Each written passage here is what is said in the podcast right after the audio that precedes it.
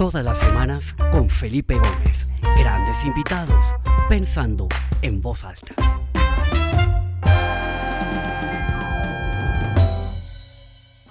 Bueno, bienvenidos a todos a esta nueva edición del programa Pensando en voz alta. Eh, qué alegría que están eh, acompañándonos hoy. Eh, tantas personas que se comunican desde distintas partes del mundo. Veo gente que se comunica desde Europa, desde Asia, desde América Latina, desde Estados Unidos. Bienvenidos esta su casa. Eh, la semana pasada no tuvimos programa y siento que fue una eternidad. De verdad que lo extrañé muchísimo. Espero no tener que volver a interrumpirlo. Eh, bueno, hoy tengo un invitado magnífico, una persona espectacular a quien quiero agradecerle por su disposición. Eh, lo coordinamos con poco tiempo porque tenía otro invitado que me canceló. Entonces quiero agradecerle al invitado de hoy por su disposición, por estar acá presente, por sus ideas. Creo que nos va a aportar muchísimo de una perspectiva que no hemos abordado desde, desde que comenzó el programa, que es sobre todo el tema de comunicaciones estratégicas. Entonces quiero dar la, la bienvenida a Juan Felipe Muñoz. Eh, él está en este momento en eh, Connecticut, en Estados Unidos, desde donde vive y despacha como CEO para Estados Unidos de Llorente y Cuenca eh, una de las firmas de relaciones públicas más importantes del mundo, eh, de origen español, pero que tiene un alcance global. Entonces, Juan Felipe, bienvenido a Pensando en Voz Alta. Esta es su casa, qué alegría tenerlo acá con nosotros.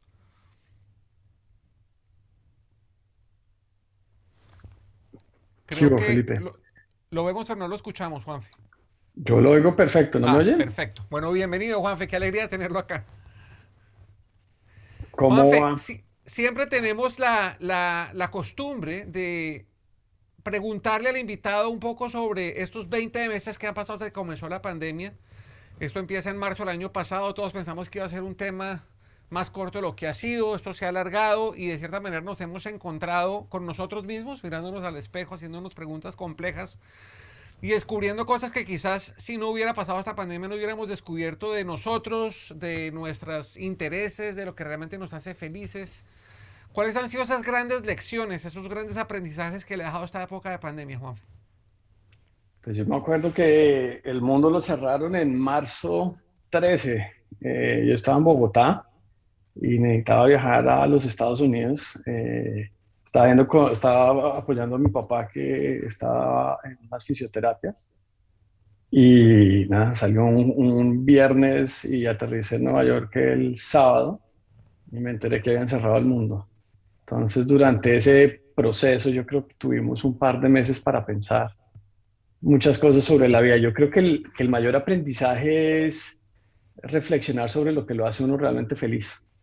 Yo creo que las personas en diferentes partes del mundo tuvieron la oportunidad de pensar qué es lo que ellos querían, o que en mi caso, pues yo pensé que lo que me hacía feliz, y qué es lo que quiere uno hacer, no sé, en los próximos 20, 30 o 40 años. Entonces, un, un, diría, a pesar de lo difícil, un maravilloso momento de reflexión. Ok, y hoy 20 meses después, ¿qué? ¿Qué, qué, cuál es el resultado de ese proceso de reflexión, de autodescubrimiento, de encontrar lo que lo hace feliz? ¿Algo cambió Juan Felipe Muñoz que hoy es radicalmente diferente de lo que era hace 20 meses?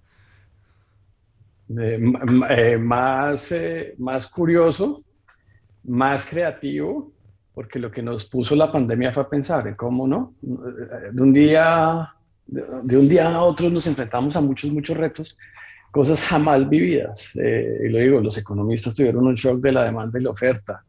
Eh, los periodistas tuvieron que no podían ir a un sitio a trabajar, eh, los que manejaban fábricas se dan cuenta que no podían ir ni siquiera a la fábrica. Entonces cada persona de alguna u otra manera se enfrentaba a muchos retos, tanto en el trabajo como a nivel familiar, y eso hizo, en mi caso, pues que me pusiera a pensar maneras diferentes en solucionar los problemas. Y fue bueno, muy, muy interesante. Muy interesante. Bueno, Juan, entremos un poco en materia en su área de experticia. Usted ha sido una persona muy curiosa, muy activa y sobre todo muy innovadora y creativa en la manera como ha abordado este tema de las comunicaciones.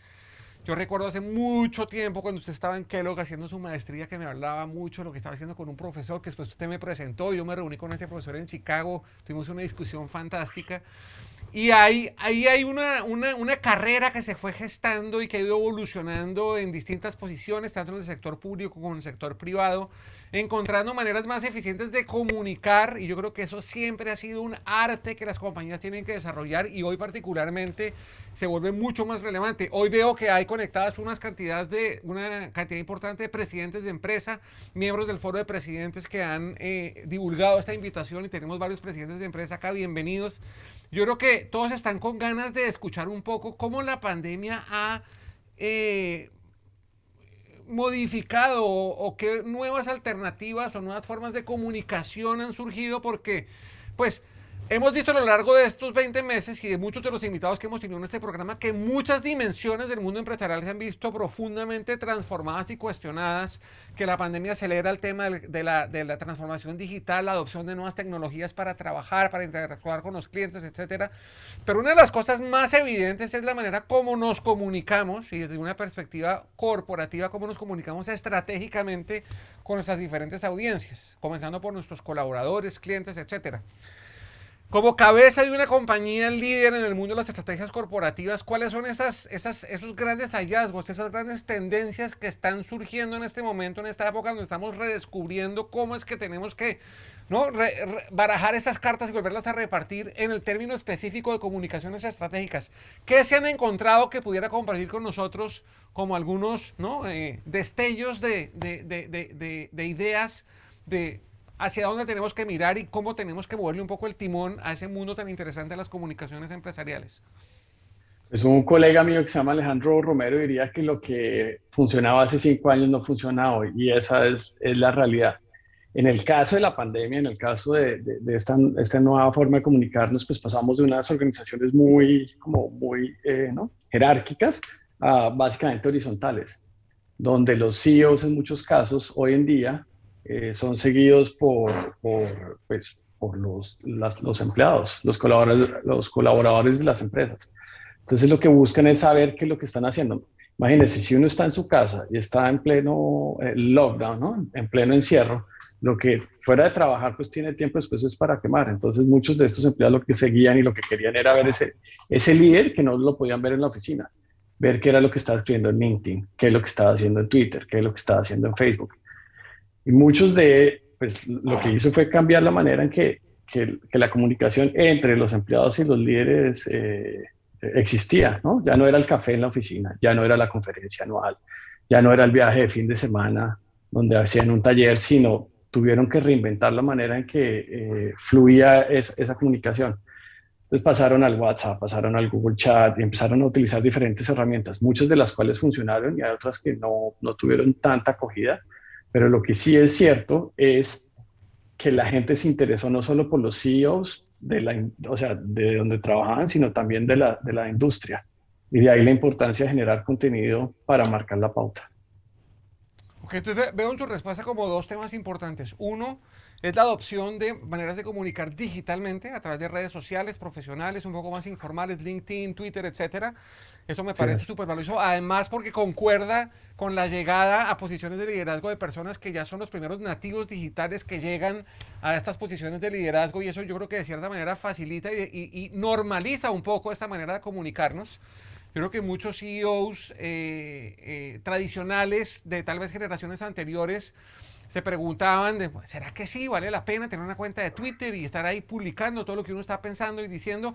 Yo creo que eso se ha vuelto parte del tejido de las comunicaciones y la manera como los colaboradores se conectan con la persona, porque al final es, es, es, una manera muy válida de conocerlos, ¿no? Pero ahora la pregunta es cómo hacerlo de una manera eficiente, cómo hacerlo de una manera que tenga significado, que se amarra con una estrategia corporativa y ahí es donde yo creo que una firma como la de ustedes entra a ayudar a las compañías a definir muy bien esos patrones de comunicación, ¿no? Entre y, buscar ese equilibrio entre lo presencial y lo digital, entre lo formal y lo informal, entre lo personal y lo profesional, porque hoy todas esas líneas de cierta manera se han borrado, se han, se han confundido un poquito. Entonces, ¿Qué podría decirnos a los que estamos acá conectados de cómo generar ese, ¿no? E, e, ese equilibrio? ¿Hasta dónde llega uno, eh, Felipe Gómez, la persona, y luego Felipe Gómez, el, líder o el, o el, jefe?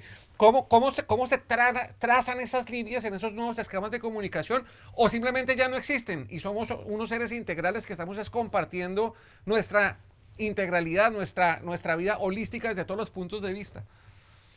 La gente lo que quiere hoy en día o lo que la gente está buscando, y yo creo que también se, aumentó un poco a raíz de la pandemia, lo que la gente quiere son vínculos emocionales más que racionales. La gente lo que está buscando es no tanto una compañía, sino quieren es entender quién es ese líder detrás de, de, esa compañía. Y cuando digo que quién es ese líder, lo quieren ver en diferentes formas. Entonces, si yo estoy siguiendo un Felipe Gómez, a mí lo que me interesaría saber es qué es lo que, que hace que Felipe Gómez tenga su creatividad. O sea, si estuvo en Nueva York y estuvo en el WOW dando una, ¿no? una stand innovation, ¿qué hizo antes de llegar ahí? ¿Cómo es pasar por el corredor antes de subirse al escenario? La noche anterior, eh, no sé, ¿cuál es el restaurante favorito? ¿O qué libros está leyendo? Está leyendo, ¿no? Si usted se sienta, Felipe, como un autor, lo primero que le pregunta a ese autor es, oiga, ¿usted qué se está leyendo? Y solo con que el autor le diga qué libros está leyendo en, ese momento, y pues, pues es uno de varios libros que un autor, un escritor está leyendo, Solo con ese dato uno ya se siente que está aprendiendo algo y obviamente no va a hacer la tarea, uno va a terminar leyéndose ese libro. De la misma manera para, ocurre con los gerentes, con los presidentes de empresa. No quiere saber es qué están leyendo, qué están pensando, cómo, cómo el entorno eh, hace que generen ideas, que piensen que sean lo que son, ¿no? que son, son unas personas que van por encima del promedio y en muchos casos eh, tienen la facilidad o ¿no? Como de, tirar línea. Entonces, volviendo a las redes, cada canal puede ayudarle a usted a compartir parte de eso. En LinkedIn usted puede escribir lo que está pensando, no tiene que mandarle un memorando a todos los empleados, sino puede hacer un memorando mucho más abierto, ¿no? Lo que llaman uh, thought leadership. En Twitter usted puede estar compartiendo los artículos que se leyó, no sé, del New York Times o del Financial Times, eh, o pues puede empezar a tener una cantidad de conocimiento y compartir ese conocimiento, porque al final del día, hoy en lo que la gente quiere es, por un lado, aprender, pero hay mucha gente que lo que quiere es enseñar.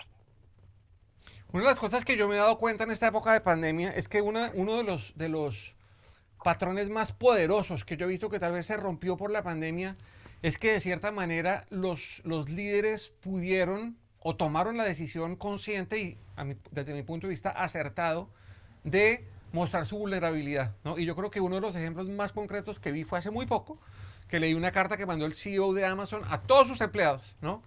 en donde decía, un poco tratando de comunicar cómo es que iban a trabajar, vamos a volver a la oficina o no, ¿no? Y un poco, la, yo creo que todo el mundo estaba esperando una guía del jefe, ¿no? Del gran jefe, del CEO de Amazon, que dice, bueno, vamos a hacer esto y, en tal fecha vamos a regresar a la oficina.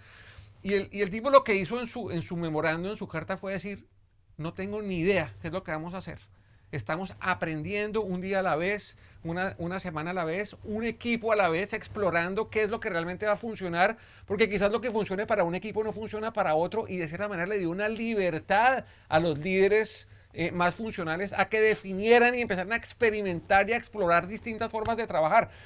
Yo creo que el hecho de, romper un poco con esa imagen de líder que tiene todas las respuestas, que guía de una manera determinada y concisa a todo su equipo, con la pandemia como que se dio el permiso uno de también decir, oiga, no, no sabemos, no sabemos esto cómo va a funcionar y yo creo que esa vulnerabilidad conecta muy bien con, con la organización, ¿no? Porque, porque eh, pues algunos los dejará un poco desconcertados porque esperarán que su, que su gran líder pues eh, dé una, unas directrices muy claras. Pero otra gente dirá, oiga, sí, tiene toda la razón, esto es nuevo para todos. Él no tiene por qué saberse todas las respuestas y también eso yo creo que fomenta unas culturas de co-creación donde todo el mundo aporta, donde todo el mundo piensa. ¿Qué ha visto usted eh, es, esa relación entre la vulnerabilidad y la efectividad en las comunicaciones, específicamente de los líderes hacia sus equipos? Pues a mí, yo, yo, yo, estoy, comparto completamente eso. Muchas veces cuando me hacen una pregunta y no, tengo, no sé la respuesta, digo, no tengo ni idea, pero yo sé que dentro del equipo hay gente que tiene un poco la respuesta y la habilidad del líder está en saber escuchar entre, todo, entre todo su equipo quién posiblemente tiene la respuesta, recogerla y hacer que esa respuesta se vuelva pues posible. Hablando sobre, sobre, la, sobre el COVID y lo que ocurrió en el caso de, de Amazon, es interesante. En, nuestro caso, eh, lo que notamos es la gente junior estaba un poco desesperada estando en sus casas. Lo que querían era realmente eh, integrarse y, ¿no? como compartir la oficina y fueran ellos los primeros que pidieron volver a la oficina. En otros casos, usted ve como el middle management que está más interesado en el nuevo balance que tienen. Eh, en mi caso me encantan ambos, eh, pero eh, en términos generales, lo que sí es importante aquí como recalcar es que las empresas en dos segundos, en ese marzo del año pasado, dijeron a todos sus empleados en todas las industrias es acomódense, ¿no? Esto cambió y ahora tienen que seguir trabajando, pero se tienen que acomodar. Entonces las personas compraron casa, el que vivía en la ciudad se fue a vivir por fuera, el que tenía dos cuartos logró hacer medio cuarto y creó una oficina y todos eh, lograron adaptarse y se adaptaron muy rápido con unos resultados muy buenos porque las compañías siguieron funcionando. Pero ahora, un año más tarde, estas mismas compañías les estaban diciendo a sus empleados, no, regresen a las oficinas, pero ellos ya se habían adaptado. Entonces, es un poco injusto pedirle a los empleados que se ajusten y ahora las compañías no se quieren ajustar.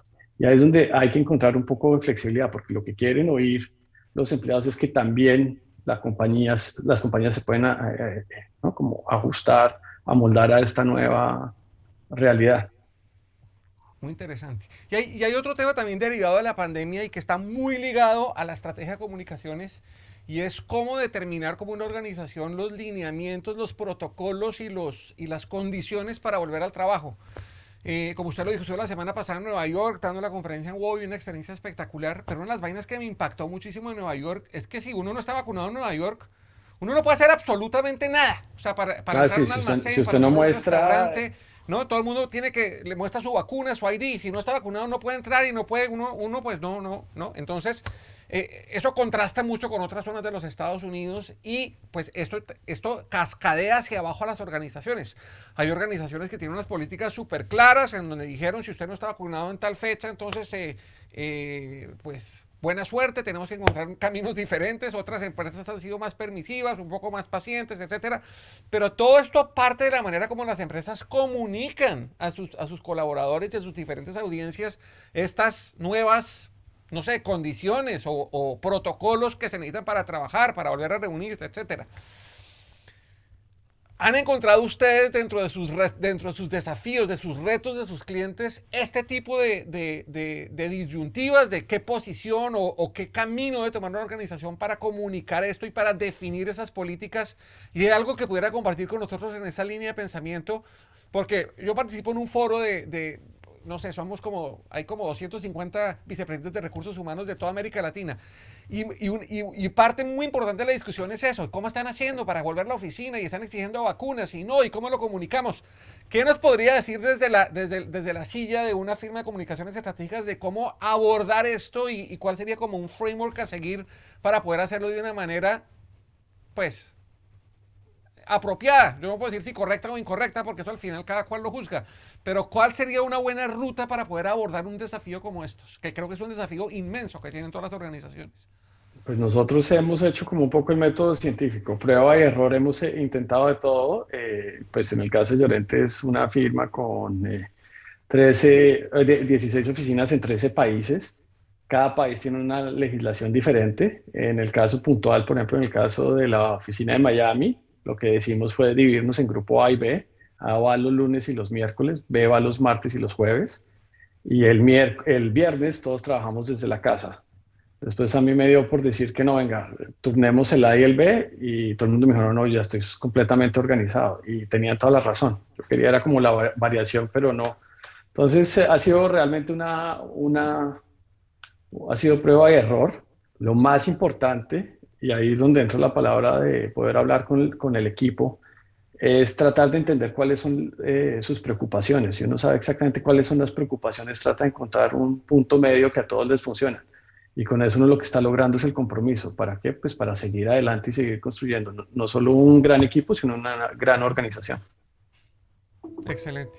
Una de las cosas que inclusive se habló en el, en el programa de Wobby en la semana pasada era que esos líderes que fueron capaces de no solamente liderar, guiar, orientar y dar apoyo a sus equipos en los temas operativos, sino que además fueron capaces de ponerle una mano en el hombro, así fuera virtualmente, pero que la gente sintiera que ese líder estaba genuinamente interesado en sus dolores, en sus procesos de, eh, de, sí, de dolor, de conflicto, porque pues la pandemia a todos nos, nos, nos, nos acomodó y nos, nos, confrontó con unas situaciones de dolor complejas. Yo creo que muchas personas perdieron amigos, a familiares, etcétera, etcétera. Pero esos líderes que, que pudieron ser sensibles, ¿no? empáticos, a tener compasión con esas personas, son líderes que hoy son mucho mejor aceptados que un líder que únicamente se fija en el, en el, en el resultado, en guiar a las personas en el tema, digamos, operativo, en cumplir el número, etcétera, etcétera. Y así parezca evidente, no todo el mundo lo ve así de evidente. Yo, no sé, hace unos siete meses trabajaba con un grupo de empresarios en México y yo les decía, bueno, en estas reuniones que ustedes tienen semanalmente virtuales, ¿de qué hablan? ¿Cómo es la agenda? Y era una agenda totalmente operativa. Yo les dije, hagan el ejercicio, poner en la agenda, ya sea al principio o al final, un espacio para hablar de cosas, de, de, los procesos emocionales que está viviendo la gente. Y después la retroalimentación de ellos era increíble. O sea, vea, cambió completamente la dinámica con los equipos. El solo hecho de, dedicar, no sé, si eran 5 o 10 minutos en una agenda de una reunión, a que la gente pudiera expresar eso que estaba pasando, ¿no? genera, genera un nivel de confianza, de compenetración, de integración que, que, no se estaba logrando. Entonces yo creo que en, estos nuevos patrones de comunicación, yo creo que hay que meter muchísimo de todo eso, ¿no? De, de, de, de, la humanidad, de la vulnerabilidad, de entender y dar un espacio para que la gente pueda sanar sus heridas, pueda exponer sus dolores, etcétera, etcétera. Eso internamente, pero también en las cadenas de valor. O sea, uno ve cómo las cadenas de valor se han ido eh, eh, hay, muchas complicaciones. Lo que está pasando hoy con la logística, que será un tema de un programa futuro para que hablemos un poco de la crisis de logística que hay, también tiene mucho que ver porque ese diálogo se ha convertido en un diálogo muy transaccional y, lo que está detrás de todo esto, pues es, es que están cambiando las maneras de ver el mundo, de sentir el mundo, de todo el mundo, y eso está replanteando las reglas del juego de todo. ¿Qué podría decirnos al respecto y, qué, ideas podría compartir para, no sé, como para, generar un poco más de conciencia sobre este tema?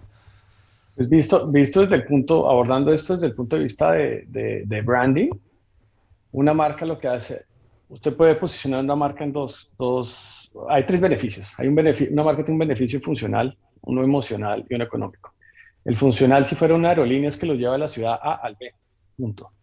El emocional es que en todos los puntos de contacto, desde el momento que usted llama, el momento que usted aborda, en el momento que se sienta, lo, tratan también, también, también, que lo que le, le dan es mucho corazón. Que si le cobran un poco más, pues usted está dispuesto a pagar un poco más. De igual manera, esto ocurre, por ejemplo, si usted va a un restaurante a la celebración del grado de su hija, ¿no? Eh, y es un restaurante Michelin. Eh, funcional es necesita cenar en la noche y necesita un lugar donde celebrar. Pues lo hacen sentir también, también, inclusive el chef le manda una muestra y un detalle, el postre o una copa de vino, que cuando llega la cuenta usted está dispuesto, pues ni siquiera, o sea, va a revisar la cuenta, pero está dispuesto a pagar un poco más porque le hicieran sentir también que, que funciona. Pero eso no solo aplica para un restaurante de tres estrellas, esto aplica también para las empresas. Entonces la gente hoy en día lo que está buscando es una conexión emocional. Antes lo que la gente buscaba era, pues, el, el, otro, la otra manera de posicionarlo es un beneficio funcional, es que me lleve la ciudad a la B al menor precio posible. O en el caso de las comidas, pues es ir, a un restaurante comida rápida, me quita el hambre a la hora de almuerzo y me costó, me salió bien barato, ¿no? En Colombia diríamos el famoso corrientazo. Entonces, las, a raíz de la pandemia y un poco de las comunicaciones, la oportunidad hoy en día está en lograr comunicar esa parte emocional que la gente lo que está buscando hoy no es la marca, está buscando ese líder detrás de la marca, lo que está buscando es qué es lo que hace esa persona.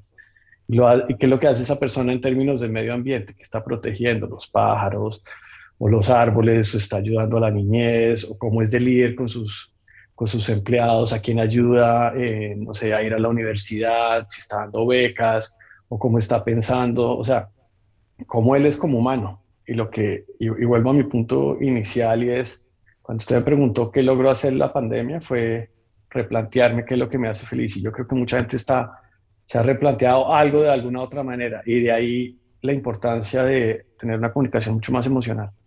Y yo creo que ese replantearse lo que uno verdaderamente lo hace feliz, con lo que realmente se conecta, eh, buscar ese elemento, como lo llama em, Ken Robinson, ¿no? donde uno realmente encuentra esa, esa felicidad, en cierta manera también es lo que está eh, aportando a todo lo que está pasando en el entorno corporativo, principalmente acá en Estados Unidos, pero alrededor del mundo. Eh, estamos hablando no de la gran recesión, sino de la gran renuncia. Está mucha gente renunciando a su trabajo y al principio y todavía la verdad a mí me, sorprende un poco porque uno encuentra esto en todos los niveles. La industria de la hospitalidad en Estados Unidos está completamente desabastecida de gente. Los locales no los pueden abrir porque no hay quien sirva el café, entonces es solamente drive-thru. Hay una crisis de personal, no se puede atraer a la gente, la gente no está ahí. Inicialmente pensamos que era porque les están dando un subsidio del gobierno, pero el subsidio paró y el problema sigue y no se ha podido solucionar. Pero no solamente es a ese nivel. La semana pasada en Nueva York hablaba con un socio de PricewaterhouseCoopers y me decía, vea, se nos está yendo la gente a borbotones. No sabemos cómo manejar esta situación. Entonces se lo están llevando de firmas que son más flexibles, que les pagan más, que les dan... Eh, tal vez donde encuentran un poco ese, ese, ese, ese espacio y esos patrones que los hacen más felices. Este es un gran desafío que tienen las compañías hoy en día. ¿Qué podría compartir usted con nosotros frente a ese gran desafío de, de atraer y retener al talento en una era en donde tantas cosas se están cambiando, pero principalmente la percepción y la concepción de lo que a mí me hace feliz y que yo quiero estar donde estoy feliz y no en otro lado? Ahí es donde, tiene, donde muchos de los presidentes de empresas tienen que contar cómo también cambió la empresa. O sea, no es que cambió el mundo y la empresa sigue siendo la misma y tratar de anclar a la gente en la empresa antes del COVID. Lo que hay que decir es cómo son nuestras empresas después del COVID, qué es lo que ha cambiado, cómo nos volvimos flexibles, hacia dónde es que vamos y qué nos hizo pensar el COVID respecto a nuestros, nuestros empleados y hacia dónde queremos ir como empresa. Que las empresas lo que están yendo es, están diciendo, vuelvan a la oficina, ¿no? Cuando es, algo, desde el punto de vista de comunicación, es algo muy fuerte. Cuando le dicen a uno, vuelva a la oficina, la gente está sintiendo, voy a, volver al pasado. Y ya ha cambiado muchas cosas en mi vida. Entonces, lo que las empresas deben tratar de comunicar es, no es volver a la, no es volver a, la oficina, sino es volver a una nueva empresa. ¿Y qué es esa nueva empresa? Esa es la historia que tiene que empezar a contar. Esa es la narrativa que muchos de los presidentes de empresas y las mismas empresas tienen que empezar a contar, empezando por sus empleados. Que la gente va a pensar que, es el mismo escritorio, la, la misma silla horrible, el mismo olor, eh, el mismo parqueadero y voy a volver a mi pasado. ¿Y saben qué? Dos años más tarde yo soy completamente diferente. Yo quiero y espero otras cosas de la vida y no quiero mi misma oficina.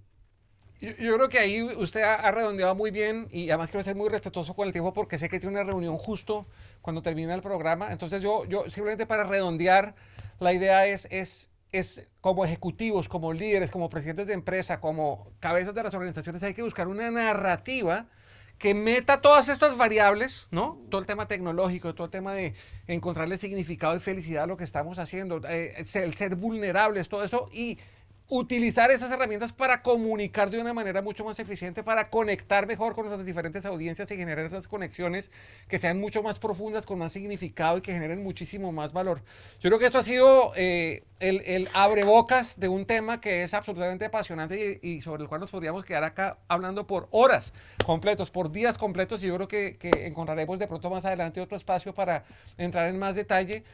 Eh, quiero agradecerle, Juanfe, por su tiempo, por su, por su eh, sabiduría, por sus ideas. Y antes de hacerle el micrófono para, para que se despida y tal vez dé sus conclusiones y sus ideas finales, simplemente agradecerles a todos los que están conectados hoy desde distintas partes del mundo. Qué alegría volverlos a ver. Veo gente también nueva que se conecta por primera vez. Bienvenidos a Pensando en Voz Alta. Está en su casa todos los martes a la misma hora. Por media hora nos escapamos un poco de nuestra realidad para volar, conocer, soñar aprender cosas diferentes que nos aporten a nuestra realidad y podamos ser mejores líderes y mejores seres humanos. Esta conversación quedará grabada en el portal www.pensandoenvozalta.com por si la quieren volver a ver o compartir con sus amigos. Igualmente estará disponible en Spotify y en Apple Podcasts eh, para oírlo ya offline sin necesidad de estar conectados al video. Entonces, si lo quieren eh, distribuir o compartir, por favor háganlo y ayúdenos a regar la voz para que más gente venga cada martes y podamos seguir creciendo la audiencia que ya durante 76 episodios ha venido creciendo y sobre todo ha sido muy fiel. Muchas gracias a toda la gente que se conecta todas las semanas. Nos vemos la semana entrante. Eh, tengo un invitado magnífico que estaré anunciando también esta tarde en la página web. Y pues a mí no me queda nada más que despedirme, agradecerles y les doy el micrófono a Juan Felipe para que, para que haga lo, lo mismo. Eh, de nuevo, eh, ya, ya, lo abordamos, yo creo que la gente decidió que lo que lo hace feliz, si es caminar, no sé, en Londres, una calle como, como High Holborn, o si es eh, no tener que viajar. Lo más importante es que las empresas recalquen que es no volver a la oficina, no volver a ese pasado, porque lo otro es usted, hoy en día la gente está en sus casas, se compró una maravillosa silla, tiene muy buena pantalla, tiene el teclado que quiere, y, no, y alrededor todo el ecosistema le está funcionando hay que contar esa nueva historia a las compañías. ¿Qué es esta compañía hoy en una época ¿no? como vacunas y por ahora eh, post-COVID? Ahí es donde está el reto y ahí es donde está la oportunidad. Excelente. Felipe, muchas gracias por la invitación. Eh, conectamos para seguir hablando de esto y a todos los que están acá conectados nos vemos la semana entrante. Hasta pronto. Listo. Chao.